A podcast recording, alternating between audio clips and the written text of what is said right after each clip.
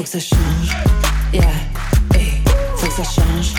Yeah, hey, faut que ça change. Yeah, hey, faut que ça change. Yeah, hey, faut que ça change. Yeah. Alors, bonsoir et bienvenue à cette quatrième conférence de Québec à ses moyens. Je vous épargne la mécanique, vous êtes habitués. C'est des conférences dans lesquelles on démontre que les revendications des travailleuses et travailleurs du secteur public euh, sont légitimes et que le Québec a les moyens euh, d'améliorer les conditions de travail de nos membres au quotidien. Mon nom est Félix Cauchy-Charest, je suis gestionnaire de communauté de la CSQ. Ça me fait plaisir d'animer cette conférence encore une fois ce soir. Je suis en compagnie de Éric Bouchard-Bouliane, qui est mon collègue économiste à la centrale, et de Pierre-Antoine Harvé, qui est également économiste à la CSQ. On est grillé en matière d'économiste à la CSQ, comme vous avez pu le constater dans les dernières semaines. Et nous sommes euh, accompagnés pour sa première sortie depuis euh, le mois de mars, avec nous, on est choyé d'Elisabeth Gibault, qui est analyste à l'Union des consommateurs et membre dynamique de la coalition Main Rouge. Elisabeth, merci d'être avec nous ce soir pour euh, partager euh, la, la capacité financière du gouvernement du Québec. Pierre-Antoine, on va y aller directement dans le vif du sujet. Quand on dit que euh, les finances publiques ne vont pas bien, c'est pas tout à fait vrai, ça. Non, on en a fait la démonstration les semaines dernières. Euh, Aujourd'hui, on va prendre le temps de vraiment focuser sur euh, le coût de nos revendications. Donc, on va, on va présenter un peu combien coûterait l'atteinte de nos revendications au complet. Puis on va voir que euh, déjà dans, son budget, le gouvernement du Québec a prévu une marge, euh, budgétaire, une marge de manœuvre pour répondre en, bonne partie à nos revendications.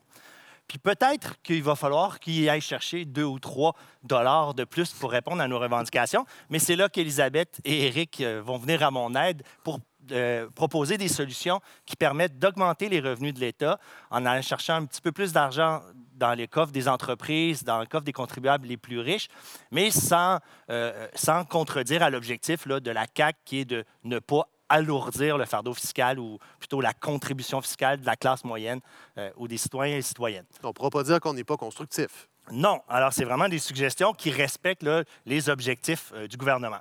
Donc, rappel de nos, euh, euh, revendications. Donc, très simplement, au niveau salarial, souvenez-vous, on demande là, euh, 1,75 ou minimum 50 cents d'augmentation de l'heure pour 2020. Donc, ça, c'est l'année qui est en cours. 2021, au 1er avril, 2,05 minimum 60 cents d'augmentation. 2022, la dernière année de la convention, 2,2 euh, d'augmentation ou 70 cents euh, pour les bas salariés. Donc, en résumé, c'est 6% globalement sur trois ans, au minimum 1,80 euh, pour euh, les plus bas salaires. Euh, il y a aussi euh, certaines situations, certains corps d'emploi qui ont des situations particulières, soit au niveau de l'évaluation de l'emploi, équité salariale, des problématiques d'attraction-rétention ou encore des, des iniquités externes. Euh, on a des revendications particulières euh, pour ces corps d'emploi-là du côté du sectoriel, donc les conditions de travail, les conditions d'exercice, je le rappelle, on a une demande là, euh, qui, chapeaute l'ensemble des tables, c'est que le gouvernement réinvestisse 3% de masse salariale sur trois ans pour permettre des améliorations des conditions de travail ou des conditions d'exercice. Donc, euh, combien ça coûte tout ça? Euh, avant d'aller au salaire, juste rappeler là, 3% euh, d'augmentation de la masse salariale, ça représente à peu près, là, euh, si on arrondit à 1 milliard de dollars pour l'ensemble.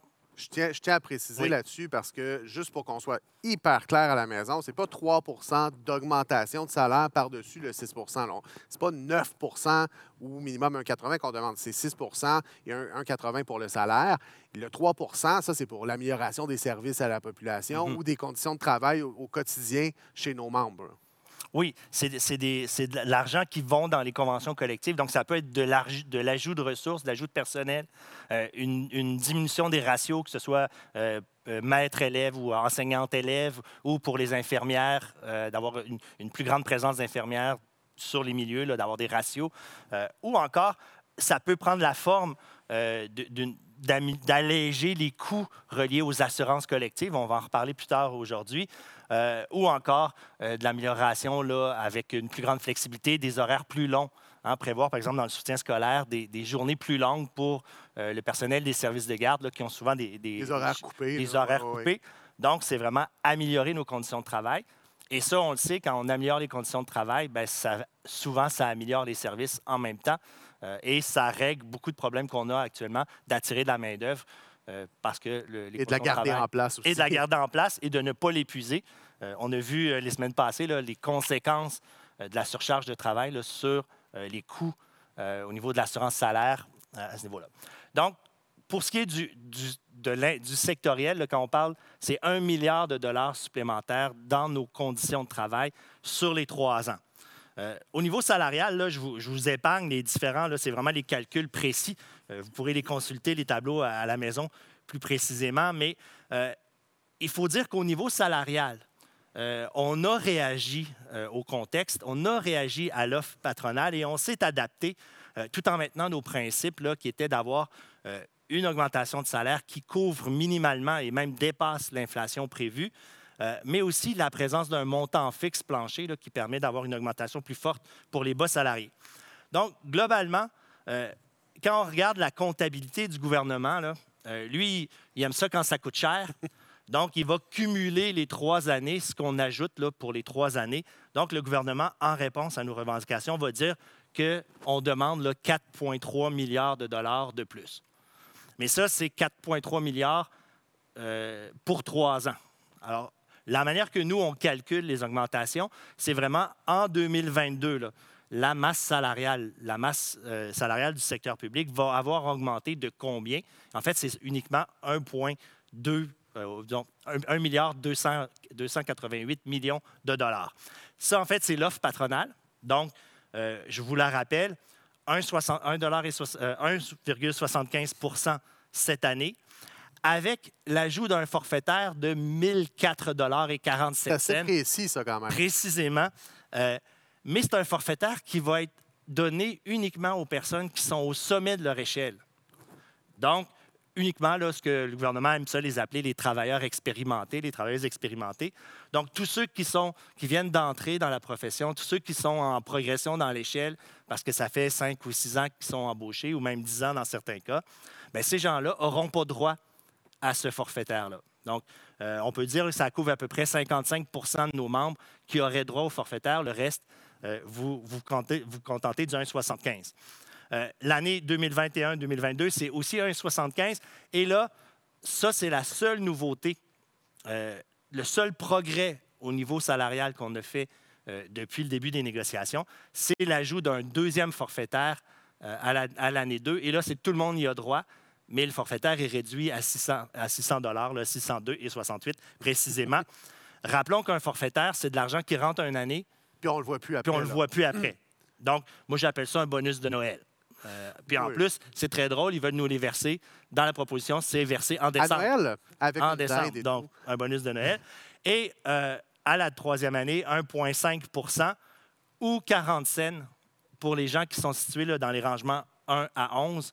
Euh, donc, ceux, qui ont- ceux dont le salaire là, est en bas, euh, en bas de 25 de l'heure en ce moment. Ça, c'est le seul progrès qui a été fait depuis un an là, de, de- Oui, de euh, au niveau des discussions salariales, c'est le seul progrès euh, qui a été fait. Donc, c'est l'ajout d'un forfaitaire et la reconnaissance d'un- presque montant fixe plancher du 40 cents, ce qui est, ce qui est- Qui arrive à la troisième. qui arrive à la troisième année. Nous, on en veut à chaque année. Donc, le gouvernement, sa proposition, ce qu'il propose, c'est 1,2 euh, 1,8 milliards, alors que de notre côté, notre revendication, là, quand on la calcule en termes d'ajout de masse salariale, on est à 1,7 milliard. Pas très loin, là. On n'est pas très loin. Donc, euh, dans l'histoire des négociations, là, on est rendu à une étape déjà, une étape où on serait beaucoup plus tard euh, dans la négociation et on est là depuis euh, la, la fin du printemps. Euh, donc, tout ça pour dire que c'est à peu près 500 millions de dollars qui nous séparent euh, au niveau salarial. C'est 1,5 de la masse salariale. C'est pas là l'enjeu. L'enjeu est véritablement au niveau du sectoriel. Le gouvernement bloque. euh, il ne veut pas injecter d'argent euh, au niveau sectoriel. Il parle de 0,27% de la masse salariale. Fait que c'est plus que 10 fois en dessous de ce qu'on demande. Donc, grosso modo, là, c'est un écart de 5% sur trois ans entre ce que nous autres, on demande et ce que le gouvernement est prêt à offrir. Euh, mais là, 5% d'augmentation de notre masse salariale, ça ne fait pas augmenter les dépenses de services de 5% parce que nos, euh, la rémunération, ça représente que 42,1% des dépenses de services. Fait si on augmente notre rémunération de 5% les dépenses de services vont augmenter uniquement de 2,1 et là, la grande question, c'est est-ce qu'il y a de la place dans les prévisions budgétaires du gouvernement pour accorder 2,1 d'augmentation de plus? Bien, vous connaissez sans doute le punch, évidemment. Donc, la capacité de payer, c'est un choix politique. Déjà, le gouvernement euh, a fait des choix. Il les a annoncés, là, euh, il les a en fait confirmés euh, en novembre dernier, donc il y, a, quelques semaines, dans sa mise à jour économique, où il confirmait qu'il allait maintenir ses promesses de croissance des dépenses de programme, qu'on appelle dans le budget les dépenses de portefeuille. Donc, entre 2019, la dernière année de l'ancienne convention, les dépenses vont passer de 105 milliards, 106 milliards à près de 118 milliards. À ce, titre-là, d'ailleurs, si vous voulez revoir euh, une conférence sur laquelle on a vraiment analysé en détail la, mise à jour économique, vous pouvez le faire sur euh, notre page Facebook, comme vous, où vous êtes présentement. Allez-y après, par exemple. Et euh, sinon, sur le Québec a les moyens.lacsq.org pour revoir l'ensemble des conférences, incluant ce Facebook Live-là qu'on avait fait un petit peu plus à la bonne franquette que ce qu'on est en train de faire en ce moment sur notre page Facebook. Donc, en fait, j'ai ressorti le tableau euh, qu'on a pris euh, dans les documents euh, du ministère des Finances pour vous montrer, là, mais c'est les mêmes chiffres que le, graphique précédemment. Donc, quand on regarde les dépenses de portefeuille, là, lorsque le gouvernement fait son budget, il prévoit déjà les augmentations qu'il nous a annoncées. Donc, on peut s'attendre à ce que le gouvernement a déjà planifié, on espère, les augmentations de 5 euh, et aussi là, les, petites augmentations de masse salariale sectorielle qui sont prévues. Euh, juste vous montrer, là, donc, si euh, ces offres représentent 5 à 6% d'augmentation de masse salariale, ce qui a prévu comme augmentation de dépenses de programme sur la période, c'est 14% Donc, il y a un espace entre ce qui est mis sur la table en négociation et ce qui est déjà prévu comme augmentation des dépenses de programme. Mais là, vous allez me dire, oui, mais euh, ça ne peut pas tout aller dans vos salaires, ça ne peut pas tout aller dans vos conditions de travail. Effectivement, une partie de ces augmentations de dépenses de programme-là euh, sont nécessaires pour des ajouts de services. Donc, que ce soit parce que la population augmente, donc dans nos écoles, ben, euh, on est dans une période où il y a plus d'élèves, il faut ouvrir des nouvelles classes, il faut plus de professeurs, plus de personnel de soutien, plus de professionnels pour répondre à la demande. donc, euh, la même chose dans les hôpitaux avec la, croissance de la, population, vieillissement de la, vieillissement de la population. On estime que la croissance normale des services, c'est 1,5% par année, à laquelle on ajouterait euh, les augmentations de prix, donc rémunération ou inflation. C'est pour ça que, grosso modo, on dit que les coûts de système, c'est autour de 3,5 Éric, on n'est jamais précis là-dessus. Le gouvernement refuse euh, même de donner des estimations précises à ce niveau-là, mais à 3,5% par année, euh, on, est pas mal dans le lot. Euh, ce qui fait que 3,5 fois 3, on est rendu à, à 10,5. Bien, entre 10,5 et 14, il reste de la marge en masse pour venir chercher en fait, c'est de l'argent qu'on peut investir dans des nouveaux services. Et là, le débat qu'on a, c'est est-ce que le gouvernement va accorder cet argent-là euh, dans le cadre des négociations, donc pour financer des solutions que nous, on propose, en fait, que nos membres proposent, et c'est des solutions qui viennent des experts du milieu. Hmm. Hein, les gens dans le réseau de l'éducation, les employés dans le réseau de l'éducation, ils savent. C'est difficile d'être plus proche du terrain que ça. Oui, ils connaissent les problèmes, ils ont des solutions, on les propose en négociation. Même chose en, santé. Donc, le choix politique du gouvernement, c'est est-ce que je vais accorder cette marge de manœuvre-là en négociation euh, aux syndicats ou, parce que c'est jamais, euh, ils, nous, ils, nous, parlent, ils présentent les syndicats comme étant détachés euh, de leurs membres. Donc, est-ce que je donne cet argent-là aux syndicats pour améliorer leur convention collective ou, au contraire, je garde cet argent-là dans ma poche et je vais faire des annonces politiques en cours d'année puis là, ben, ça va passer comme ma générosité, j'améliore les services publics.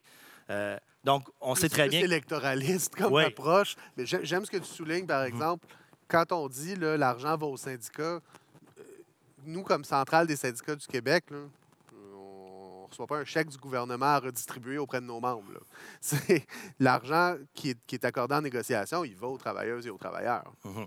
Oui, effectivement, il va dans, donc, il va dans, dans les réseaux, il- augmentation euh, du, nombre de travailleurs, du, nombre de, personnel sur les planchers, euh, d'une meilleure qualité de travail.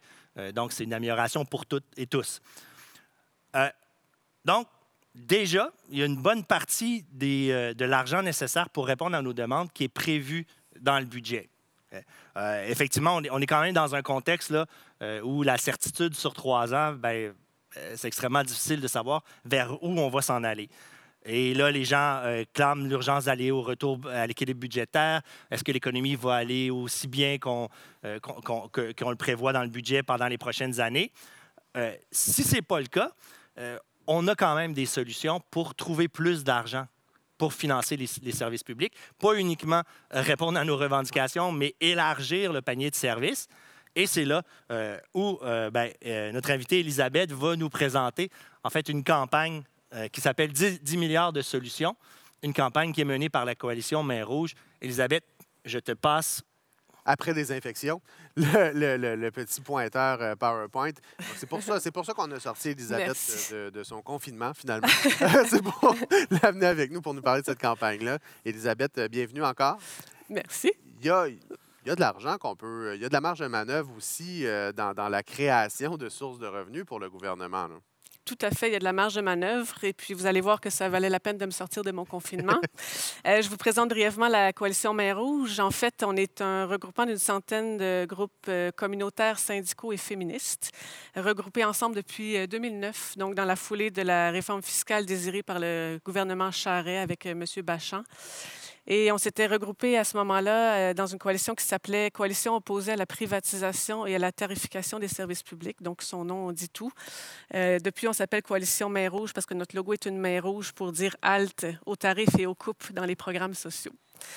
Euh, quand on a mis sur pied ou quand on a développé nos solutions fiscales en 2010, l'idée était de, au-delà de critiquer ce que le gouvernement voulait proposer, on voulait se mettre en mode proposition. Euh, C'était beau pour nous de critiquer les choix gouvernementaux, mais de proposer des alternatives sérieuses, fouillées et crédibles pour nous, ça nous positionnait autrement dans le débat. Et c'est tout à fait dans la foulée de ce que vous discutez aujourd'hui. Ça montrait aussi que c'est une question de choix. Euh, Quand le gouvernement propose euh, d'amener le principe d'utilisateur payeur ou de proposer des tarifs, euh, on peut dire non, mais là, on avait aussi des propositions à, à fournir. Donc, c'est une question de choix. Euh, donc, depuis 2010, on a sur la table 19 propositions concrètes qui permettraient d'aller chercher chaque année, chaque année 10 milliards de dollars supplémentaires pour les finances pas rien. publiques. Ce n'est pas rien. Donc, c'est un catalogue. Euh, on est allé le développer avec des économistes, avec l'équipe de l'IRIS aussi. Euh, et ça nous montre que, justement, avoir les moyens d'investir dans nos services publics et nos programmes sociaux, c'est possible.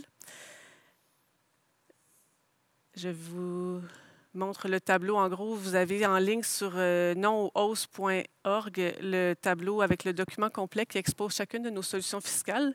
Si je vous en présente brièvement quelques-unes, on pourrait parler de la rémunération des médecins. Euh, La solution 6 parle de mettre fin à l'incorporation des médecins et revoir leur mode de rémunération. Euh, on en a parlé beaucoup euh, dans les deux dernières années.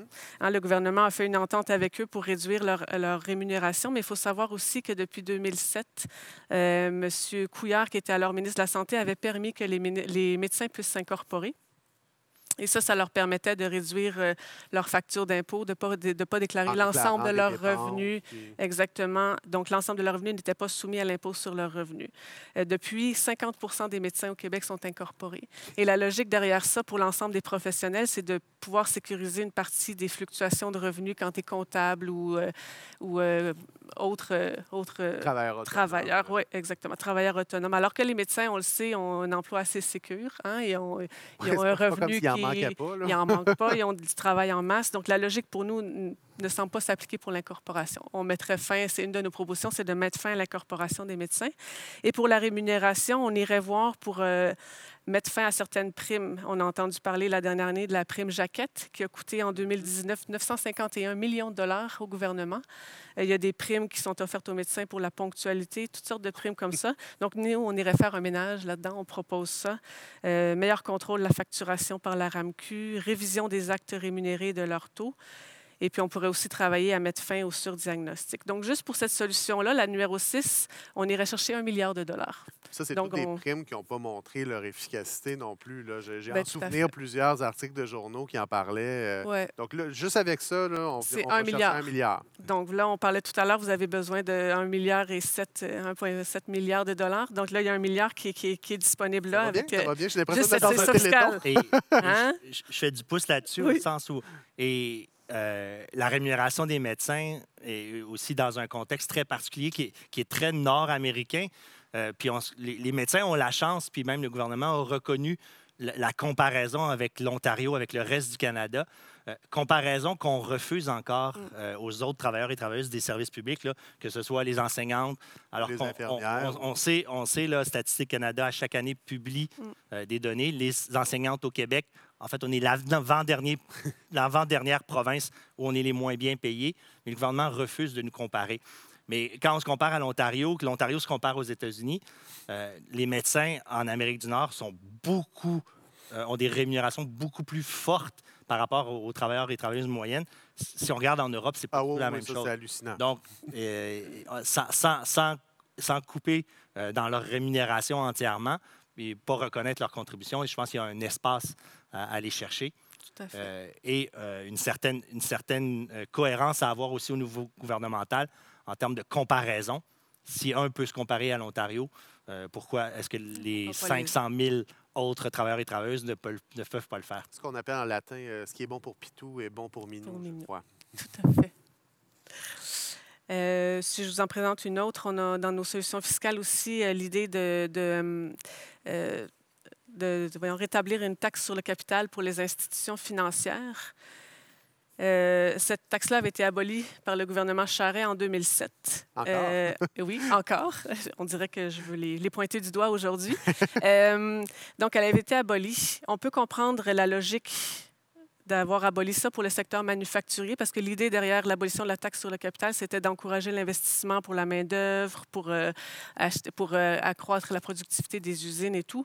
Euh, mais quand on analyse plus en détail, on voit bien que le secteur financier fonctionne selon une logique différente, puis que tous les investissements qui sont faits dans le secteur financier, dans les banques ou les, les institutions financières, ça vise à augmenter les profits qui sont ensuite redistribués aux actionnaires et non pas en investissement d'usines ou de, Ou de recherche et ou développement. recherche et là. développement ou engager plus de main-d'œuvre nécessairement. Donc, euh, ça ne génère ni impôt sur le revenu, ni cotisation au Fonds des services de santé. Donc, pour nous, la logique n'est pas là. Et on propose le rétablissement de cette taxe sur le capital-là, surtout quand on voit aussi que 46 des profits réalisés au Québec proviennent des institutions financières et elles n'ont payé que 26 des impôts sur le revenu en 2013. Donc, on voit qu'il y a quand même une marge de manœuvre pour aller chercher un peu plus de leur côté. Et ce n'est pas du tout la tendance que prend le gouvernement à l'heure actuelle. Au contraire, il est prévu dans les prochaines années de, de poursuivre la diminution de leur, euh, de leur cotisation euh, ouais, ou de leur euh, participation aux finances publiques. Donc, en 2007, le taux de la taxe était alors à de 0,98 Mais Nous, on est gentil, on propose 0,5 Une taxe à 0,5 qui permettrait d'aller chercher 862 millions de dollars. Fait que je peux m'arrêter là. Vous avez déjà ce qu'il vous faut pour vos demandes. Oui, mais nous, on veut améliorer le Québec au complet aussi. Donc, on peut continuer. Mais on a beaucoup, beaucoup d'autres, euh, d'autres mesures. On propose d'augmenter le taux provincial d'impôt des grandes entreprises et non pas les PME. Je le répète, les grandes entreprises et non les PME à 13 Actuellement, le taux est à 11,6 En l'augmentant à 13% on reste dans la moyenne du canadienne parce que le taux varie en 12 et 16% dans les autres provinces Ça me canadiennes. semblait déjà peu à 13. Donc, euh, à 13 on reste dans la moyenne. On ne perd pas de compétitivité fiscale. On sait que KPMG nous place année après année dans le top des, en- des endroits dans le monde où il vaut la peine d'investir. Donc, en se positionnant avec un 13 d'im- de taux d'imposition sur le revenu, on ne perd pas cet avantage-là, même avec les récentes baisses d'impôts aux États-Unis. C'est ce qu'on c'est ce qu'on argumente dans notre texte. Puis, euh, bon, ben, on en a 15 autres euh, qu'on a développés oui. et chiffrés. Et c'est très drôle sur l'impôt des entreprises. C'est très drôle de voir la, la contradiction du discours gouvernemental où tu as Investissement Québec, dont la mission est d'attirer des investisseurs étrangers au Québec. Dans leur fascicule, là, ils présentent le Québec comme étant une terre, une terre d'avenir. Euh, les, les taux d'investissement marginaux sont très bas. Euh, donc, vraiment un endroit où investir parce que notre fiscalité des entreprises est très bien adaptée Les et coûts basse. d'énergie sont bas. Et là, le ministère des. Finances qui n'arrête pas de répéter qu'on a le taux d'imposition le, Le plus, plus élevé élevé, taux d'imposition sur la masse salariale le plus élevé. Donc, euh, c'est assez drôle de voir la contradiction euh, entre les deux discours. C'est une question de choix actuellement. Et, Mhm. et encore une fois, de mettre l'accent sur quelque chose plutôt Ouais. qu'un autre. euh.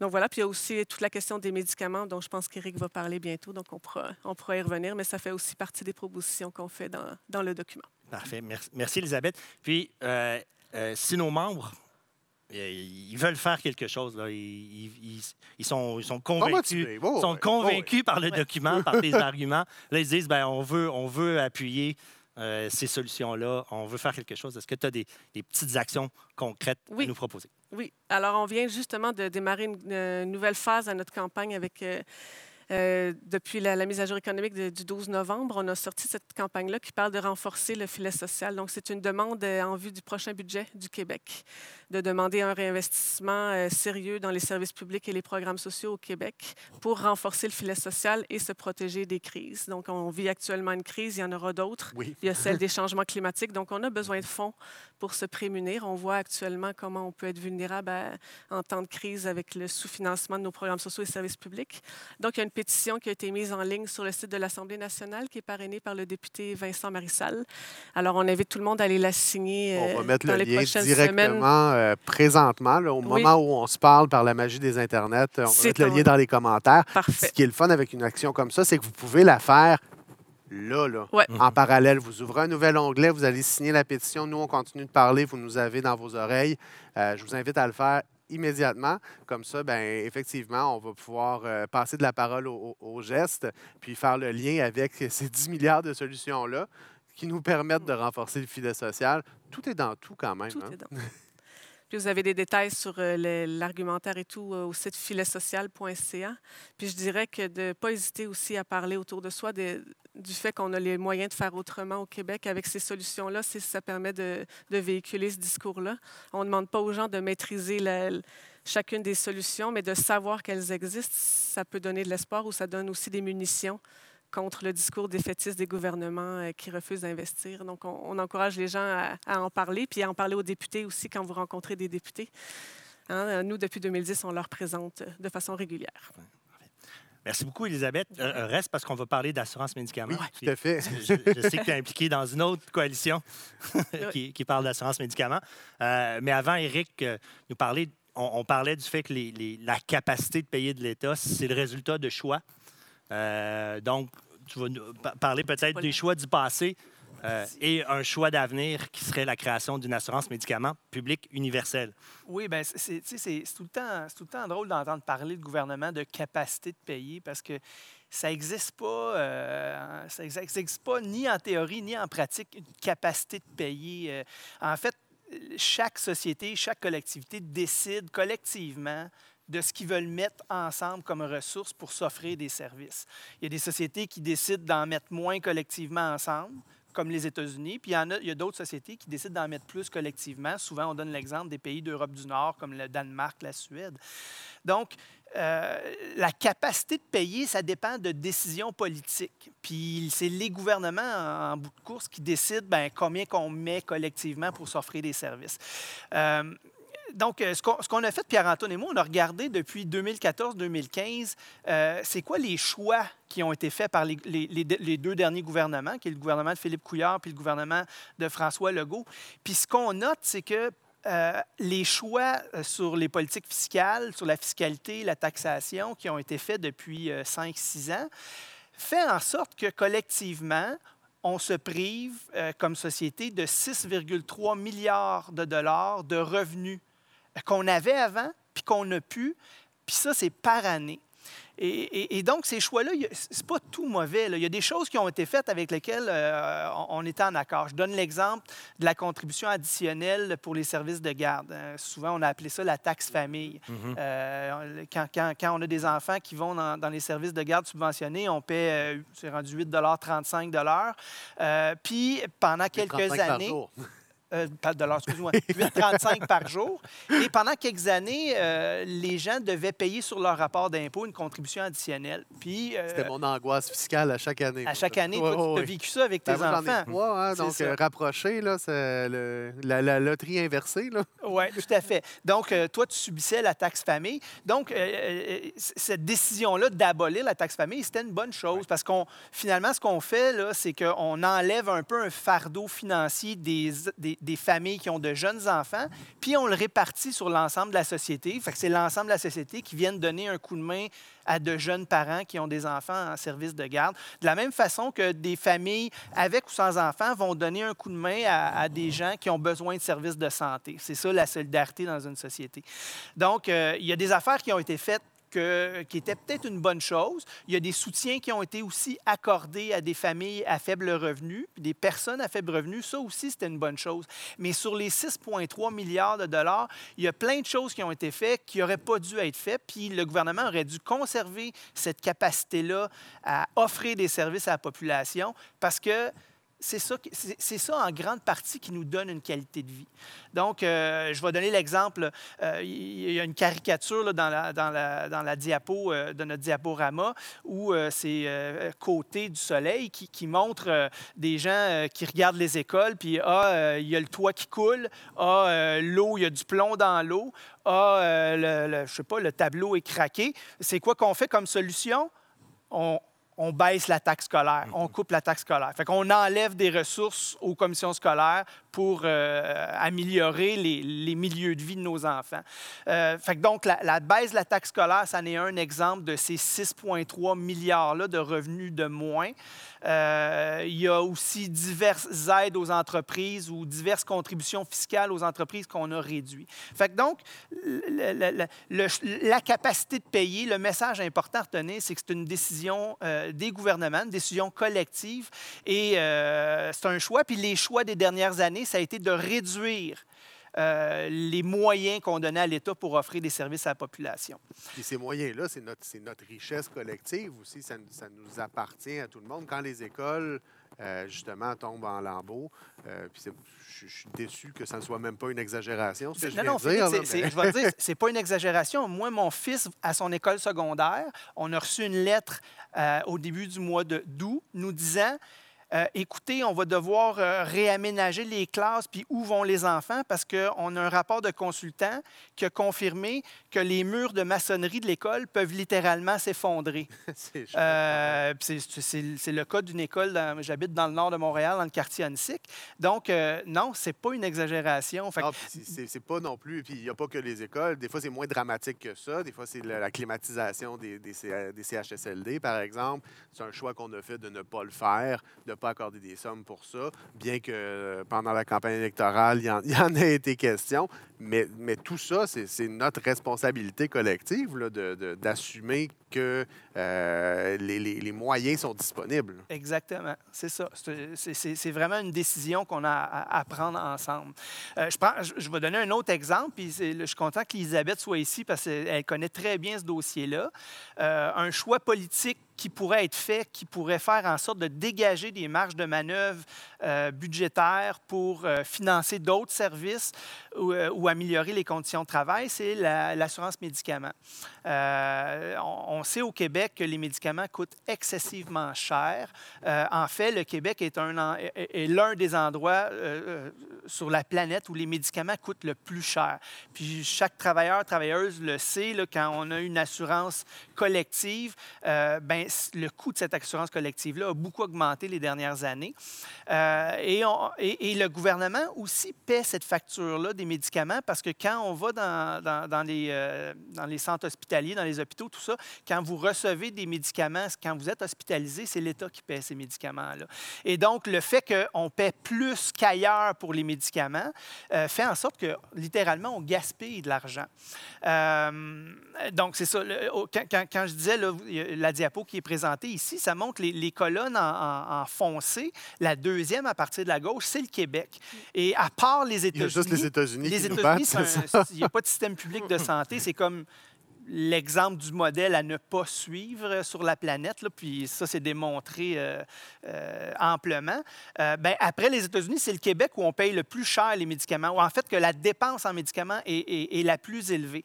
Puis la grande part de la raison qui explique pourquoi la dépense en médicaments est la plus élevée, c'est que le coût des médicaments chez nous est excessivement élevé.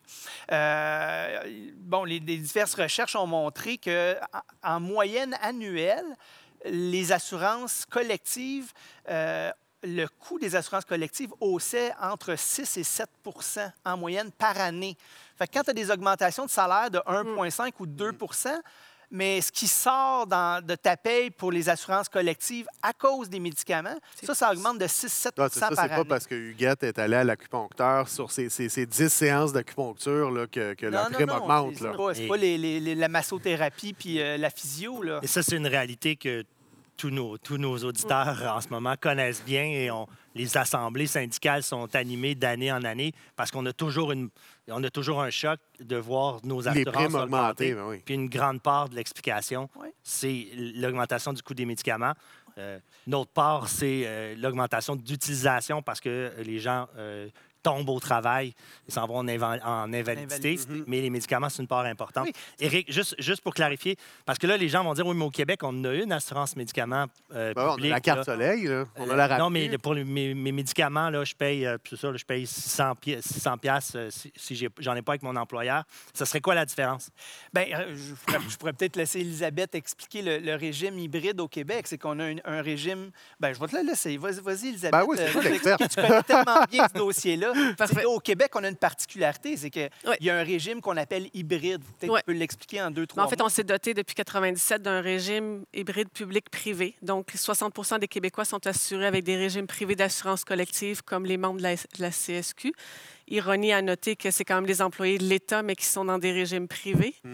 Euh, et 40% de la population est assurée avec le régime public du gouvernement, ce qui fait en sorte que le, gouvernement ne contrôle pas 100 des achats en médicaments, a un pouvoir fragmenté de négociation, et ça entraîne toutes sortes d'iniquités dans l'accès aux médicaments. Euh, J'aime toujours donner l'exemple.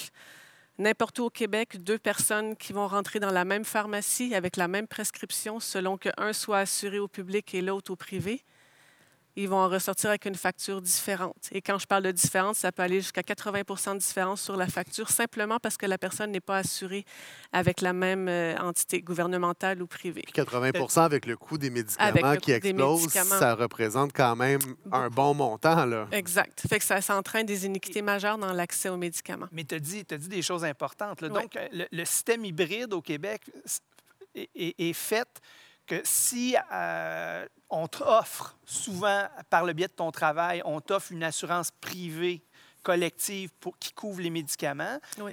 tu es obligé de le prendre. Oui. Mais ceux qui n'ont pas accès à ça, eux vont être couverts par Vont le être système, par le système public, sont obligés d'adhérer au régime, au volet public de l'assurance médicaments. C'est pour ça qu'on on parle d'un régime hybride où il y a des assurances privées, puis ceux qui n'ont pas d'assurance privée, ils vont euh, à l'assurance, au volet public de l'assurance médicaments. Moi, j'ai une question niaiseuse là-dessus euh, parce que euh, je sais pas. On m'a, appris dans mes cours d'économie du secondaire euh, que plus on était de Mhm. joueurs à. L'offre et la demande. Là. C'est- Je veux dire, si on est tous dans le même régime, si on était tous à la RAMQ, on ne pourrait pas négocier mieux nos médicaments. C'est ce qu'a dit, euh, la, deux- la- la deuxième chose très importante qu'a dit euh, Elisabeth, c'est ça, c'est qu'il y a des acheteurs fragmentés.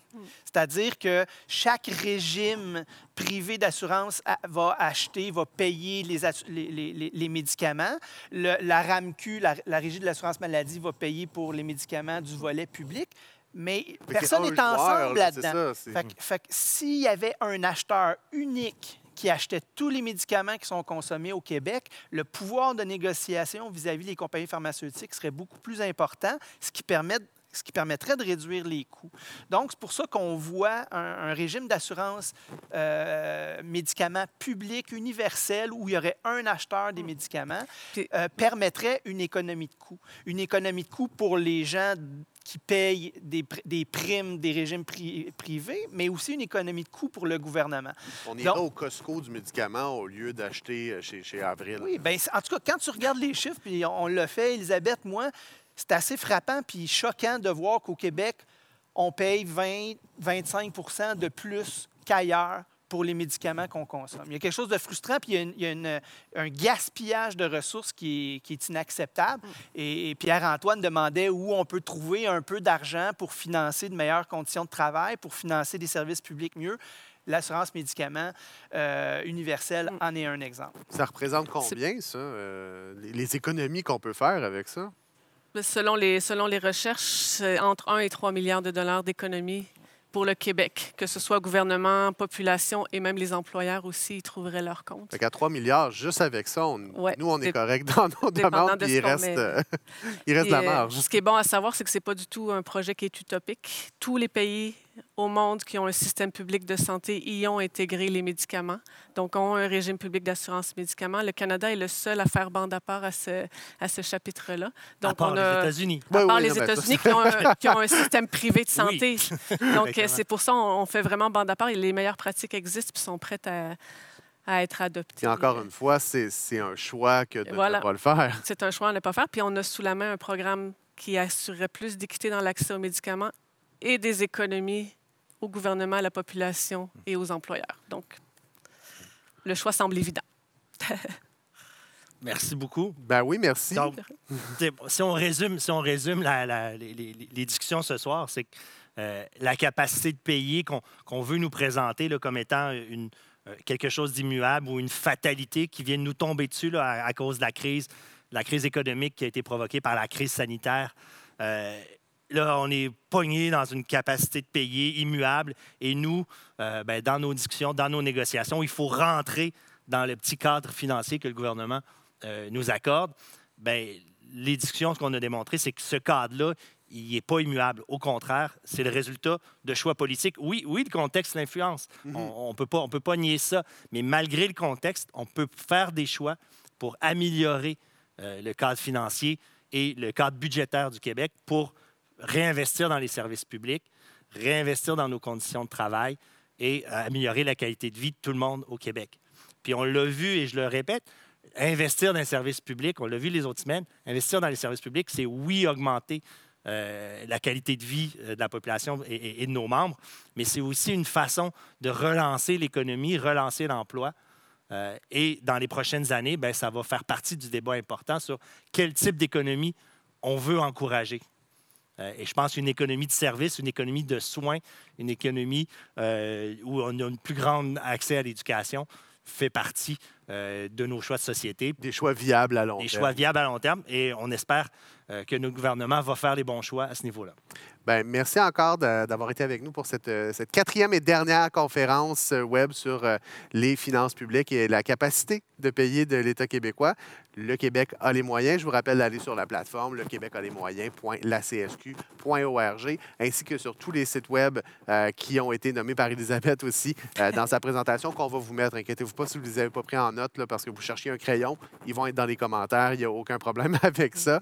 Et encore une fois, merci à euh, Creative Lab pour leur support technique dans cette magnifique opération de conférence. je vais également vous mettre leurs coordonnées dans les commentaires. Merci beaucoup. Merci beaucoup. On va make it, on travaille en gang. Toujours éthique, mission colossale. Travail d'équipe, on est sur notre X. Plus de service, plus de service. Faut que ça change, yeah, et faut que ça change.